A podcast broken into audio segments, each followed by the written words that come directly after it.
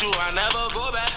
Now I got a lesson that I wanna teach. I'ma show you that where you from, don't matter to me. To me. She said, Hola, como esta? She said, Konnichiwa. She said, Pardon my French. I said, Bonjour, my da. Then she said, Sabase. And I said, Nabule. No matter where I go, go. You know. 嗨，大家好，欢迎各位又来到了减肥不是事儿，欢迎大家。今天的话题呢，呃，每天都是一样，今天的话题依然是回答各位粉丝的内容，因为咱们每一个粉丝、每一个朋友加进来以后呢，呃，大家提到的问题呢，实际上也是其他朋友想提而没有提的问题。他提的话题呢，我先不说，我先说一个我的今天的主题，也就是说。如果你不想运动的话，你就不要开始减肥。对，这个就是今天的主题。因为很多时候，受成年人嘛，有家有业的呢，往往的时间不多啊，整片的时间不多。那么受时间支配啊，呃，往往不再是自己了啊，自己都受别人控制了，时间呢更控制不了。那么这个时候想减肥的话呢，首先会选择少吃点啊，不吃夜宵啊，或者什么。但是呢，今天我就说了，如果你要是不用运动的方式减肥的话，你就不要开始减肥，尤其是超过三十岁的人哈，因为你时间确实是不由自己支配。如果只看着身体的变化，我们有可能认为到了三十岁肚子变大，不是因为吃的多、动的少，而是因为这是一种自然现象。呃，甚至还会这样想哈，当年，啊，握着全天下最大的权力的秦始皇，也不能逃过年岁和岁月的侵蚀。那么，何况平凡的我呢？胖点胖点吧，啊，这是不可逆转的。但是呢，有一种方法呢，能够最大限度的缓解老化的速度。生命当然是不能逆转，也不能拖慢它的发展，但是呢，我们可以拓宽生命的广度。这种延缓衰老的速度方法就是运动。那么运动呢，会对体内各种激素分泌产生影响，也会让肌肉变得越来越好。通过后天的努力，能够改变代谢量的唯一组织的就是肌肉。所以今天我刚才接待了一个一个这个呃妈妈哈，年轻的妈妈，然后呢，她确实也是没有时间，有工作，孩子还小，然后呢，想来这个来减肥哈，来这个我们俱乐部减肥。然后就提到的是时间问题，说我这个实际上我不吃饭也能瘦，所以说为什么要运动呢？主要是考虑运动能够改变身体情况嘛。说我这运动以后可能身体会舒服一点啊。他理解的层面呢，只是运动以后出身汗，身体会舒服。但是我要在这儿给各位解释的层面就是，运动不仅让你舒服，会改变你的内分泌，尤其是通过运动改变你的肌肉组织含量。咱们可以通过后天的努力呢，增加肌肉量和肌肉的活性度。通过做运动的方式保持肌肉量，等咱们到年龄大了以后呢，可以最大限度的防止代谢的减少。你要知道哈，运动是能消耗脂肪，在运动过程中，但是如果我们通过运动实现了一定的肌肉量的比例，我们会在不运动的时候呢，也消耗脂肪，这个不是太重要了吗？那首先咱们来讲一下肌肉量和肌肉的活性度影响最大的肌肉运动和有氧运动啊。废杂话，今天这个肌肉运动啊，可以促进男性激素和生长激素的分泌，有助于肌肉的维持和生成。女性也同样如此。换句话说呢，这个肌肉运动可以延缓年龄的增长，逐渐减少生长激素和男性激素的分泌量。我上一期讲就是激素哈，那这期呢，咱们从一个生长的呃生活的角度来理解一下，运动以后啊，咱们的力量会增加。原因不仅是肌肉量增加了，还有神经调节在起作用。谁控制肌肉啊？神经控制。所以说呢，叫神经肌肉系统。在这儿呢，要着重提醒大家的是啊，无论是因为肌肉量的变化，还是神经调节的影响，随着年龄增长呢，人体的激素分泌量变化量和肌肉量的减少，会导致代谢减少。呃，但是三十岁以后，如果你开始运动呢，完全能够克服这种情况。肌肉的质量呢，会对代谢量产生影响，这个咱们已经说过很多次了。但是我有必要每次再提醒一下大家啊，重要事情，重要的事情不止说三遍嘛。即使是相同的肌肉量，质量存在的差异也会产生不同的影响。人体的肌肉细胞中呢，有一种被称之为线粒体的器官，这次以前也说过哈。这种器官呢，可以消耗咱们的能量，根据线粒体的活性程度，可以判断肌肉的质量。这个线粒体呢，它是燃烧脂肪细胞中的碳水化合物和脂肪，具有产生能量的作用，就相当于肌肉的这个能量工厂、发电站，是吧？在增加线粒体活动程度的最好办法就是有氧运动。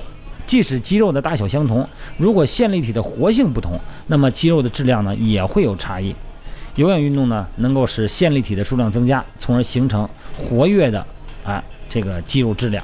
也就是说呢，燃烧碳水化合物和脂肪的工厂的数量呢也会增加，就这个线粒体增加了哈，人体呢会变得不容易长肉啊。如果你要非得归纳为体质也可以。肌肉的质量变好了呢，就可以消耗更多的脂肪。啊，尤其是过了三十岁以后哈，很多时间不由咱们控制了，没有大把大把的时间用于健身房了，用于健身了。那么，如果你要保持一定的肌肉量呢，就可以在你不运动的时候了，也能产生迟燃的作用。这个咱们一直都说过哈。哎呀，一说到减肥吧，好多女孩呢就说这个腹肌啊，那个什么人鱼线，什么马甲线，哎呀，很难塑造哈十一字形的腹肌。和六块腹肌的理由哈，这肚子下去以后哈，女的很少能出现这个这个形象，这个腹部质量，你能看到的画面和平面上的东西，那是少之又少。为什么呀？因为数百万年以来哈，人们都是在饥饿的状态下，这吃饱饭这才几年呢？就在数十年前，还存在着青黄不接的情况，在咱们现实生活中哈，真的存在着因为吃不到食物而饿死的人。在咱们现在九零后、八零后肯定看不见嘛，那六零后恐怕他们都知道，五零后哈那时候肯定就有，咱们富一代哈。那么现在我们的生活呢又是什么样的呢？到处都是出售价位低、热量高的食物的便利店，但是呢，因为现在的交通和科学发达了，人的活动量变少了，然后呢，呃，那肯定啊跟以前的没法相比了。那你说人类文明是什么样的？人类文明就是。越来越趋向于不健康，你说什么是健康的？最早的游牧民族那是健康的，每天转悠着打猎，每天都在运动。到了农耕民族了，不用打猎了，有了一块地了，每天撅着屁股面朝黄土背朝天，这个姿态他就已经开始进入不健康了。慢慢到了工业社会了，进入流水线作业了，每个人都坐到一个固定的位置上，一个萝卜一个坑，身体呢进一步恶化。那到了现在这个社会了呢，那整个的人就不上班，在家里边也是抱一个手机，抱一个微信，啊，一直呢就是打发，他不能打发了余生吧，一直过了咱们闲暇的时间。所以说，生活的整个趋势呢，从生理角度讲，越来越趋向于不健康。这个去过健身房的人哈，一定都见过提示板上写着哈“减少脂肪，增加肌肉”这句话哈，啊，就多吃，制造肌肉蛋白质，然后进行肌肉运动，肌肉量呢就会增加。少吃碳水化合物和脂肪，体内的脂肪呢就会减少，所以说我们呢就会产生这样的错误想法啊，因为我们太小看我们的身体了。人在人类在很长的一段进化过程中都处在饥饿状态下，所以呢，对于我们的身体而言，脂肪脂肪相当于突然来袭的饥饿而准备的救命粮食一样。所以说，脂肪对于人的身体的重要性比咱们想象的要重要的多。那么肌肉呢？那个肌肉啊，没有储存能量的作用。所以说呢，在饥饿的危险情况下，肌肉并不能起太大的作用，只有脂肪才能储存能量。那么我们的身体呢，就会允许为了非常时期而准备脂肪储备、战略储备哈。随着肌肉数量的增加而减少的情况。这脂肪啊，往往是减少，肌肉增加嘛，增肌减脂嘛。这种情况呢，如果出现，就好比是当你收不到工资的时候，即便你的存款折上的余额余量很大，但是呢，它也会持续的减少。那么身体呢，它肯定就会阻止你的消耗，阻止你每天消费的这个金额，因为呢，要以防万一。所谓的增肌减脂啊，在从咱们进化。这个人类的进化基因和咱们的人类的密码上，它真的就是不可同日而语。咱们只是相对而言。所以说，没有足够的碳水化合物，那么就算是你吃再多的蛋白质，身体呢也会出现很多的异常。咱们现在一动不动就把这个主食给减了，动不动就减了。然后我们今天微微信群里边还是这样哈，然后说晾一晾晒一晒咱们吃的东西吧，啊，主食啊大量的膳食纤维啊，把这个膳食纤维的含量提得很高，比例很高，啊，这样可以减肥啊，对，是能减肥，但是呢会影响影响咱们正常的能量的补充。今天的话题呢也唠叨了十分钟了，我主要强调一个道理啊，减肥一定是营养平衡。同时，生物钟稳定，然后呢，一定要通过运动的方式增加体内线粒体的数量，增加肌肉的含量。那么同时呢，来保证正常的碳水化合物，也就是主食的比例，千万不能一边运动一边少吃主食。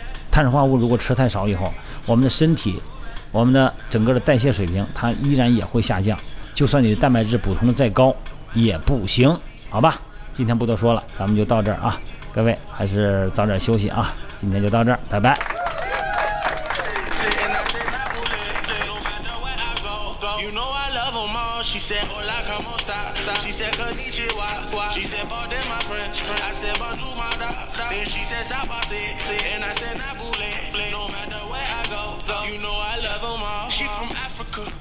She fuck me like she Haitian.